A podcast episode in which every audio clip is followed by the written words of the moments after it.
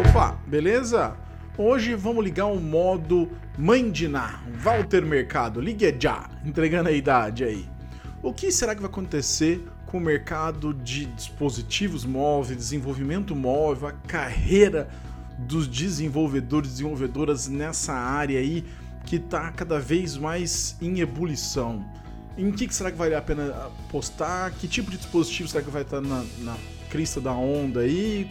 O que, que você acha, Neto? Posso falar? Fala, Neto! Pessoal, eu há pouco tempo eu joguei lá no, no Instagram, no Twitter, que eu tava meio em dúvida do que gravar nos próximos episódios. E aí, assim, várias pessoas falaram sobre é, o que eu achava do futuro do mobile, do desenvolvimento móvel, para onde eu achava que as coisas iriam ir, mais ou menos. E aí, recentemente, o pessoal lá do Código Fonte TV, a, a Vanessa e o Gabriel, estão gravando uma série super legal com 2030, né? Algumas previsões. Eu falei, pô, pode ser uma dica aí do. Né, pra, porque é para falar sobre isso, né? A gente pedindo, o Vanessa e o Gabriel lá gravando sobre isso também. E aí eu resolvi, inclusive, gravar. Não vai ser só esse episódio, vão ser mais outros dois ainda, possivelmente, que eu vou falar sobre esse tema. Tá? Então, até para não ficar longo, manter na média do programa e na média do, dos episódios de 30 minutos, hoje eu vou focar no que seriam é, os dispositivos mais do futuro. Sabe, se você assiste aí Black Mirror, você fala assim, nossa, isso é tão Black Mirror às vezes, né? Mas para onde será que esses dispositivos vão? Quais são as plataformas? Quais são as, as integrações entre isso, tá? Depois eu quero falar mais para frente é, sobre relação também da, da, carreira, de como trabalhar, como se preparar, o que aprender, mas isso vai estar tá num outro episódio, tá? Então, começando nessa ideia aí das plataformas, eu acho que a gente, quando a gente vai fazer esse exercício né, de futurologia aí, a gente tem que se basear em alguma coisa que, que a gente consiga definir ali como, ok, isso aqui consegue me dar uma base para eu imaginar o que vai acontecer, sabe? É, e aí, o que eu vejo muito que está acontecendo, e analisando como que aconteceu as coisas em mobile, desde que, pelo menos, eu acompanho, mas depois do que eu também já li, sempre que há uma mudança na velocidade dos dispositivos ou uma evolução muito grande nos dispositivos em si, novas oportunidades aparecem, sabe? Então, quando a gente teve a mudança aí, por exemplo, do 3G, né? Do 2G para o 3G já foi um, uma grande mudança, a gente saiu do GPRS para chegar então no 3G. Aí sim começamos a ter mais vídeos, pessoas transmitindo é, algumas coisinhas, mas principalmente mais foto, né? estando conectado o tempo inteiro. E a gente vem para o 4G, onde aí sim explode TikTok, Instagram, é, você tirar foto, você transmitir e tal. Já no 4G já é bem aceitável a taxa de transmissão, né? muito usado na Copa do Mundo, por exemplo. Aqui no Brasil teve uma grande influência a Copa do Mundo em questão de desenvolver mais o alcance das redes 4G. A gente tem então, num cenário aí, numa janela talvez curta de tempo, 5G, que inclusive é uma coisa é, um alvo de uma disputa política, inclusive, não é à toa, tá? É, o 5G, se você ainda não está por dentro do assunto, basicamente ele vai permitir que quase tudo esteja conectado a uma velocidade absurda. Assim, tipo, muito mais do que o 4G, né? E já tem sido mostrado isso em testes de que isso está funcionando. Então, é, não é uma coisa utópica, né? é uma coisa que já está em vias de acontecer. É claro que é o que vai entrar em jogo é a questão de velocidade de adoção disso, tá? E aí você tem uma guerra política entre China, Estados Unidos, outras soluções, né? Mas a Nokia já vem mostrando que, que consegue sim, a Nokia, né? Eles sempre foram muito fortes em parte de rede e tudo mais. Vem mostrando que as velocidades podem ser atingidas. Tem a Huawei na, na, na China que já tem alguma tecnologia pronta, né? E possivelmente a gente vai ver Qualcomm vindo com alguma coisa, a gente vai ver essas empresas vindo com alguma coisa muito em breve. Mas o que, que o 5G tem a ver com o futuro do mobile? Olha, tem tudo a ver. Tem tudo a ver.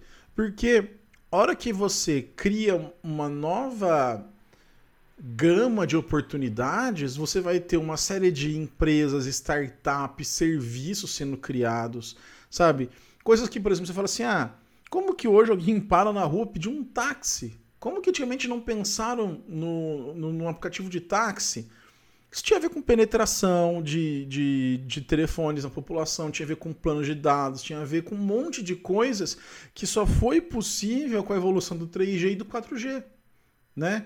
E você acha que era factível um TikTok há, cinco anos atrás, na, na conexão que a gente tinha cinco anos atrás?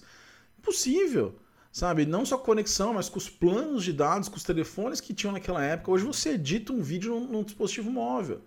Então, essas mudanças que acontecem no cenário e aí abrem um leque de oportunidades vão acontecer ainda mais brutalmente com o 5G. E aí eu não estou falando mais só de telefone celular, não, de tablet. Eu estou falando o seguinte: tudo, tudo que você imaginar vai estar conectado.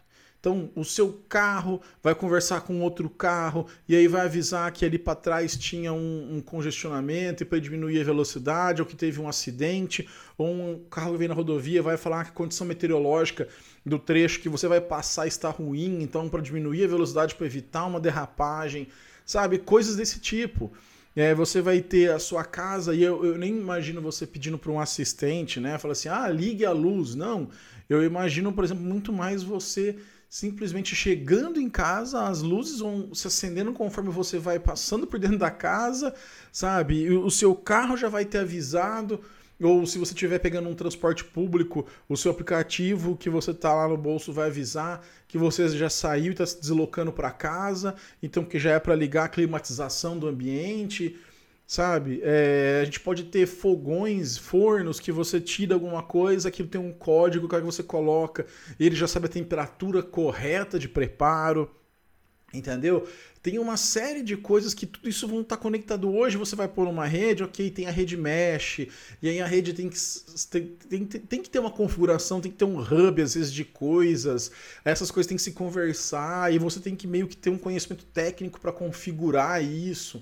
Então, por exemplo, eu vejo uma atuação muito grande, muito forte desse não só mais cross-platform, eu diria cross-device ou cross-architecture, né? Vai estar em diferentes arquiteturas. Então, imagina, são carros conversando com outros carros, carros conversando com é, sensores inteligentes, depois é, você conversando com a sua casa, que conversa com o seu escritório, sabe? Então, assim, eu acho que a gente vai ter aí, o forno vai avisar por exemplo, você quer fazer um, um, um, café, sei lá, a torradeira vai avisar o café que pode fazer o café porque as torradas estão quase prontas, entendeu? Parecem coisas bestas, né? Mas que tudo isso vai estar muito mais conectado. E por que, que o 5G vai potencializar? Porque ele vai permitir uma conectividade que talvez hoje a gente não consiga atingir. Sabe, você está assistindo alguma coisa na televisão, aqui de repente você já começa a assistir no seu telefone enquanto você se desloca no, no carro nem estou falando de carro autônomo, tá? Pode ser simplesmente transporte público, alguma coisa assim. Então eu acho que o 5G ele vai ser a chave das mudanças que nós vamos encontrar é, mais agora no nessa, nos próximos anos aí, tá? Então eu acho que a partir daí a gente pode imaginar um futuro super conectado, hiper conectado, né? E que vai abrir um, um leque para novas oportunidades que a gente talvez hoje nem consiga imaginar que o que são essas oportunidades. Né, da onde vêm as oportunidades ou qual é o impacto que elas vão ter na nossa vida. Assim como você que você liga uma lâmpada, você não entende o que está acontecendo de subestação, de estação de energia, de da onde vem aquela energia, vem de uma termoelétrica, vem de uma hidrelétrica, foda-se, né?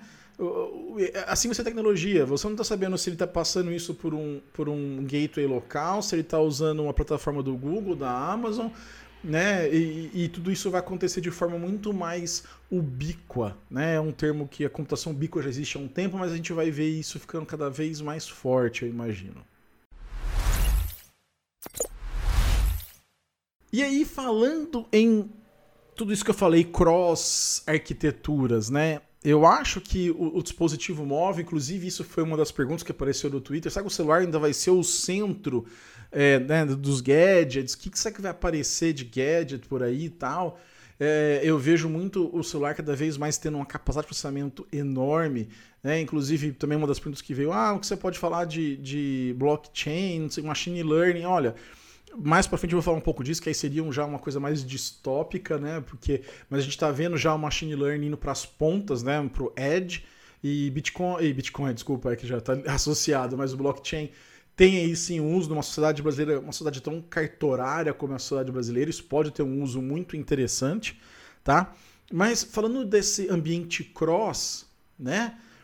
Eu acho que logo vai ter a pergunta, e muita gente falou isso, é, sobre a questão das plataformas cross, híbridas. Híbridas eu nem acredito muito, eu acho que vai cada vez mais diminuir espaço para Ionic, para Corda, PhoneGap, essas coisas.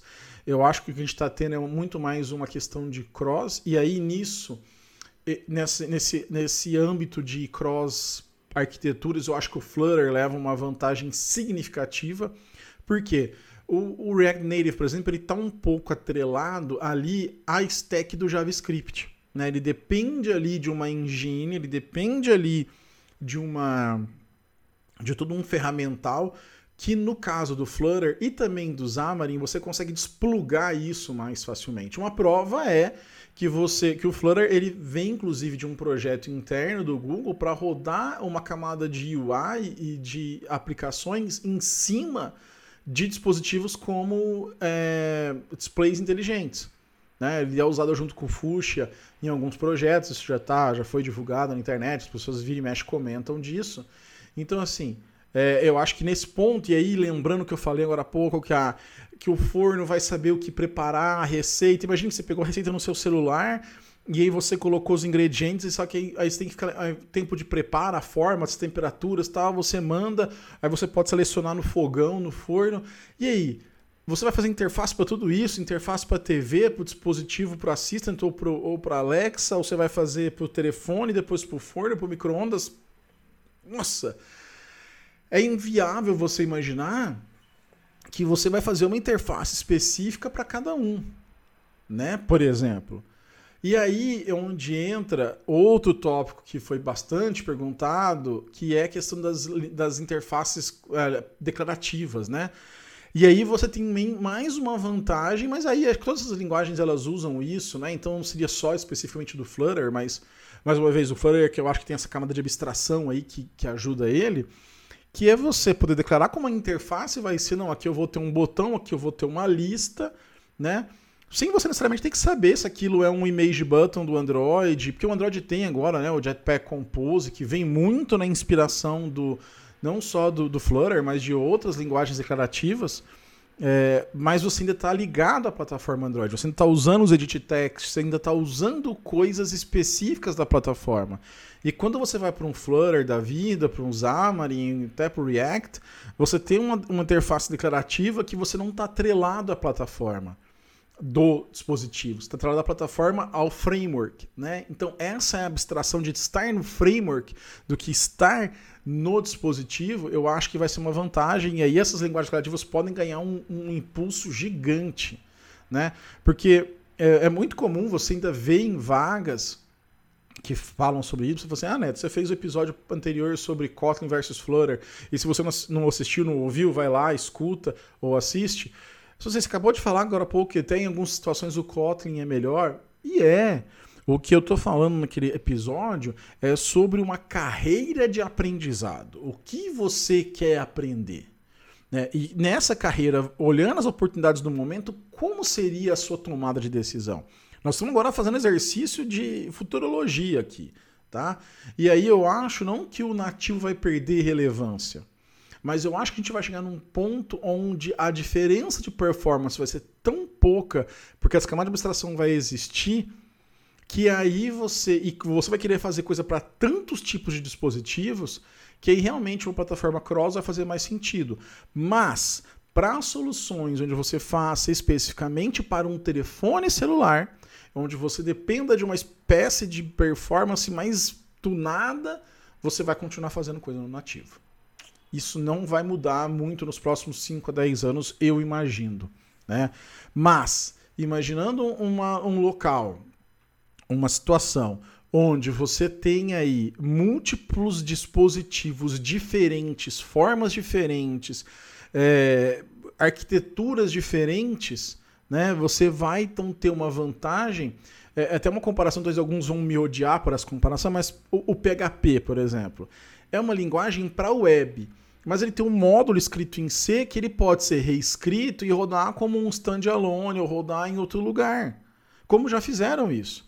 Então, o Flutter, ele hoje tem essa vantagem. Ele tem esse módulo ali que você consegue escrever ele para rodar tanto no Android quanto no iOS, quanto que ele rode é, em dispositivos inteligentes, smart displays, ele pode rodar daqui a um tempo num, num fogão, ele pode rodar no seu carro, né? E aquilo que você estava lendo, ouvindo, você chega no, no, no seu carro está sincronizado, porque você já foi trazendo aquilo, e você pede um assistente, ele já te dá, independente da, da coisa que você quer. Se você sai do Google, se você usa Alexa, você também vai conseguir a mesma resposta. Então, assim, é, eu vejo um mundo muito mais conectado e espalhado, fragmentado, e aí contra a fragmentação, esse tipo de plataforma que pode ser estendida, ela ganha uma vantagem competitiva enorme, enorme, né? Então, talvez se você já estiver pensando nisso, ah, né, mas você tinha falado do Kotlin, eu comecei a estudar Kotlin por causa do seu vídeo passado, agora você está falando isso. Calma. Foi o que eu falei, e nada te impede de ir agora, vai para o Kotlin, entende como as particularidades do desenvolvimento movem, entende as particularidades de você fazer aplicativos que se movem aí com as pessoas, e mais para frente, ao que você tiver mais maduro, mais madura, você vai para o Flutter. Tá? Porque, que eu falei, inclusive vagas de Flutter, vagas de React, é muito comum ver lá como requisito, pelo menos um, um desejável, que você conheça a plataforma que você está mexendo, é a plataforma nativa. Então, no curto prazo, isso não vai mudar. O que eu falei no episódio anterior, é, que é o episódio Kotlin vs Flutter, ainda vale. Do que está lá, vale para os próximos, pelo menos para os próximos cinco anos. Você vai ter aí é, uma certa demanda. O que eu estou falando é a partir daqui 5 ou 10 anos, tá? Essa é um pouco da diferença.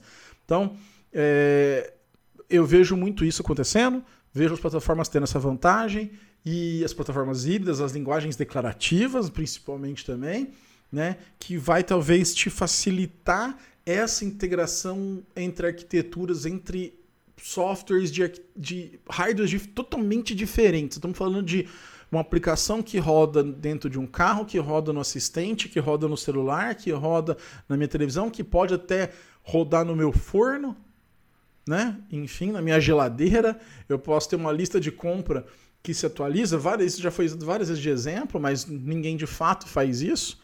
Né? Então dá para pensar nessa nesse sentido de evolução aí. Uma coisa que você pode talvez estar imaginando, falando assim, pô, né? Então se eu vou ter um 5G tão rápido, tão absurdamente rápido, vários dispositivos por aí, se tem uma tecnologia que vem cruzando o tempo, vem se reinventando, é a própria web né? Onde eu consigo fazer, a gente saiu lá do modelo desktop, veio para o modelo web, e aí a HTML, JavaScript, todas as linguagens que, os frameworks que vêm em cima disso, CSS, tudo isso é, tem uma galera que já trabalha com isso, já tem uma experiência em cima disso. Será que talvez a gente não pode ver o PWA aí ganhando força nesse ambiente e tudo mais? Eu acho, inclusive, que o PWA já devia ter uma força que, infelizmente, eu acho que tem a ver, inclusive, com a Apple não ter muito abraçado o PWA, que deu uma segurada. Porque, no fundo, você fazia PWA, ele rodava bem mesmo em Android. Né? E aí a gente tem investidores, a gente tem fora mercados emergentes, os Estados Unidos e Europa tem muito iPhone, né? Então isso segurou um pouco, eu acho, o desenvolvimento. Mas imagina que você pode ter isso, então, dentro de um certo ambiente, né, que já vai estar tudo hiper conectado, mas você ainda tem a camada do browser ali. Você ainda depende de ter um, um, um navegador, né, uma engine ali rodando aquilo, tá? É isso que eu acho que é o problema do PWA no futuro. Hoje ele já poderia ser. Hoje eu não sei por que, que tem shopping, por que, que tem restaurante que quer criar o seu próprio app. Não, não teria necessidade.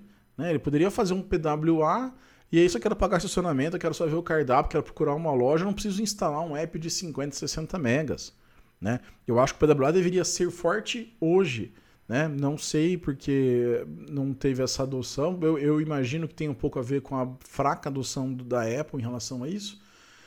Mas eu ainda aposto em plataformas como o Xamarin é possível também de fazer isso, o Mono que está ali por baixo, e no caso o Flutter, de toda a engine que está ali por baixo, de você criar uma camada mais de abstração e ter essa camada mais portável e não depender de uma camada de alguém.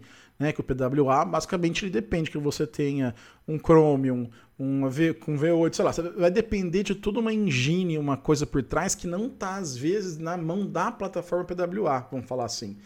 Enquanto o Flutter, você tem várias pessoas, o Xamarin o Mono, que eles estão criando coisas que eles podem facilmente ali fazer uma expansão e, e fazer um aportar aquilo para uma, uma, um outro dispositivo, para um carro, para um não sei o quê.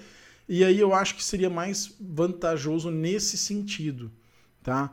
É, e o legal é que o Flutter e tal, ele, ele, ele usa o Dart, que tem, né, bebe da fonte do JavaScript, o Xamarin já vai para o C Sharp, e eu acredito que o, que o React não vai ficar muito para trás. Eles já vem anunciando mudanças, até na, na famigerada Bridge que eles têm, é, já estão anunciando mudanças, mas eu vejo isso, assim, eu acho que inclusive o PWA deveria ser mais forte já hoje, e por questões mercadológicas, por questões de cenário, de tecnologia, é, não pegou, né? não, não foi muito para frente. Tá? Mas por isso que eu não vejo talvez o PWA tendo essa mesma força daqui uns 5 a 10 anos, tá? Eu, eu, vejo ele tendo mais dificuldade, até porque vai estar ainda atrelado a, a, a, um browser. E se ele tentar sair disso, ele vai acabar caindo dentro de um, de um Xamarin, vai acabar caindo dentro de um Flutter, de um React, que tem mais força, tem, tem o Facebook por trás tal, né? Porque o Facebook vai querer, claro, que estar presente em, em tudo que ele puder, né? E aí o, o, React é talvez a ferramenta que eles vão usar para chegar nisso, não sei. Mas é, eu vejo assim, e é uma pena, é uma pena o PWA não ser mais forte, porque ele teria uma capacidade assim de, de ajudar, de facilitar o desenvolvimento e, e a inclusão disso de uma forma muito mais rápida, muito mais direta, né? e você tem uma galera que já desenvolve para JavaScript, já sabe HTML, CSS, né? enfim, já tem toda um, uma comunidade em cima e que não dá para ser aproveitado nesse momento. Né? Então, eu vejo o PWA como, como eu acreditava muito no PWA e fosse ter alguma coisa, inclusive no modelo do Firefox OS, para quem não sei se alguém lembra disso, da Mozilla. Eu acreditava muito nesse modelo quando o JavaScript, né, a stack, ela é nativa né? E ela não tem uma camada a mais, ela está na camada que já renderiza tudo tal. Então eu, eu achava isso muito, muito fácil. E o Kotlin, né, desculpa, o Flutter vai estar tá nessa camada. Como você faz o negócio lá, o módulo em C, na linguagem que seja, hora que ele vai renderizar aquilo, não tem alguém renderizando que renderiza aquilo, né? Então ele já vai direto na camada de renderização, por exemplo, no acesso ao hardware, porque ele vai fazer as bibliotecas dele. Então tudo isso vai ficar muito mais e vai ficar transparente para quem desenvolve. Né? A hora que eu for usar o Wi-Fi, eu não tenho que preocupar se eu estou usando o Wi-Fi de casa ou o Wi-Fi de um carro ou um Wi-Fi do forno. Eu simplesmente chamo uma URL. Né? Então é, é isso que vai ser a grande, a grande vantagem dessas linguagens, que é a possibilidade de você desplugar ela dessa corrente dessa stack e aí portar ela para várias outras stacks, tá? Então, para a gente finalizar essa primeira parte, onde eu queria focar mais na plataforma e nas mudanças como a gente vai é, trabalhar, como a gente vai programar, eu acredito que a, a gente tem, já temos aí, por exemplo, as telas mais é, maleáveis, dobráveis, né? Os, tá, os celulares que dobram. Eu imagino que você vai poder começar a pôr isso em cada vez mais lugares, né? Os wearables, né? Não só, e aí não só limitado a relógio, mas você vai poder ter um, sei lá, uma camiseta que mede temperatura, você vai ter fraldas para crianças que monitoram respiração, coisa, sabe? Vai ter um monte de coisa com telas, com, com sensores, né? E aí é onde eu acho que, analisando a tecnologia que temos hoje, analisando o que está fazendo, a, a, que levaria mais vantagem, na minha visão, são essas cross que já tem essa vocação né, de ser cross ambiente. Aí, entre elas, eu colocaria o, o, o Flutter na, na, na, dianteira, em segundo, o Xamarin, em terceiro, lá o React Native, porque eu acho que não é a vocação do React Native nem do Xamarin, talvez. O Xamarin sim tem um pouco mais dessa ideia, porque o Mono vem, vem de rodar o C Sharp em qualquer lugar. Mas eu vejo o Flutter como essa vocação é, cross, cross tudo, cross dispositivo, cross plataforma, cross arquitetura. Né? E ele já vem dando mostras de que ele pode ser isso. Juntando com a questão da interface declarativa, que não à toa o Jetpack Compose está indo atrás, por exemplo, onde você pode fazer interface pensando no que você quer mostrar e não necessariamente preso a, ao tipo de dispositivo que você está mostrando aquilo, é mais uma vantagem ainda para isso que vai estar tá tudo hiperconectado. E aí vem ligando lá com o que eu falei no começo, que é o 5G. Né? Eu acho que o 5G vai trazer aí uma hiperconectividade, tudo vai estar conectado, então você vai estar saindo do seu trabalho, você vai estar saindo da casa do seu namorado, do seu namorado, vai estar saindo do restaurante, já, sabe, tudo vai estar conectado. E aí, uma linguagem que vai usar esse padrão declarativo, uma plataforma que vai permitir que você faça intercambiamento de, de, de conteúdo e de processo, né? Então eu consigo perguntar alguma coisa para Alexa, para o Google Assistant, consigo usar no meu iPhone, no meu Android, depois eu consigo usar dentro do meu carro na hora que eu vou me deslocar. É, eu recebo notificação no meu relógio. Se eu tenho problema de pressão, de repente eu consigo saber o batimento cardíaco durante o dia, aquilo é, pode falar, ó, oh, pega leve aí que você tá ficando nervoso. Então tem uma série de coisas aí que eu acho que no 5G, né? Porque imagina, se eu saio com uma blusa, aquilo vai ter que estar tá conectado na internet de alguma forma, se eu quero ter esse monitoramento. Hoje em dia tem um número finito de conexões, não tem como. E o 5G vai quebrar essa barreira. Então eu acho que é, o 5G vai ser uma quebra de paradigma em termos do que temos de oportunidades com mobile. E aí, se você assim como eu, gosta de IoT, dessas coisinhas, é um ótimo momento de você começar a ficar mais ligado nisso né? Você começar a se preparar e entender que essas coisas vão tá, estar todas ligadas, tá? Todas vão estar ligadas e talvez você vai ter que fazer interfaces que rodem numa tela de 43 polegadas numa tela de 5 ou numa tela de 1.2 polegadas que está lá num forno preparando a lasanha que você comprou congelada, que você pediu pelo assistente que chegou num robozinho, né? Muito Black Mirror, né? Mas, é, então, assim, a primeira parte eu quis focar mais nessas plataformas, na evolução da plataforma em si, tá? E aí dei um pouquinho de pincelada do que imagino que já vai vir de, de aprendizado, mas não perca, na próxima semana eu vou falar sobre a questão de carreira.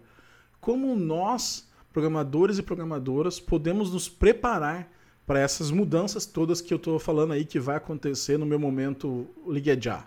Tá bom?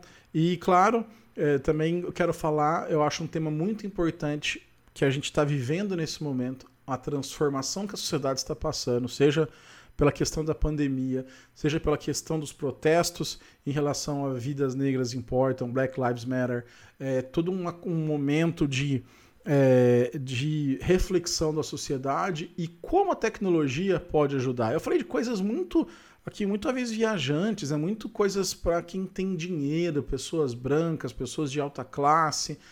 Mas o que a tecnologia pode ajudar as pessoas que estão à margem da sociedade? Como que o 5G vai impactar nisso? E como que a gente, como, a, como, como desenvolvedores e desenvolvedoras, podemos contribuir para essa transformação social? Então, vão ser dois, mais dois episódios legais sobre esse assunto aí. Espero que você acompanhe, tá?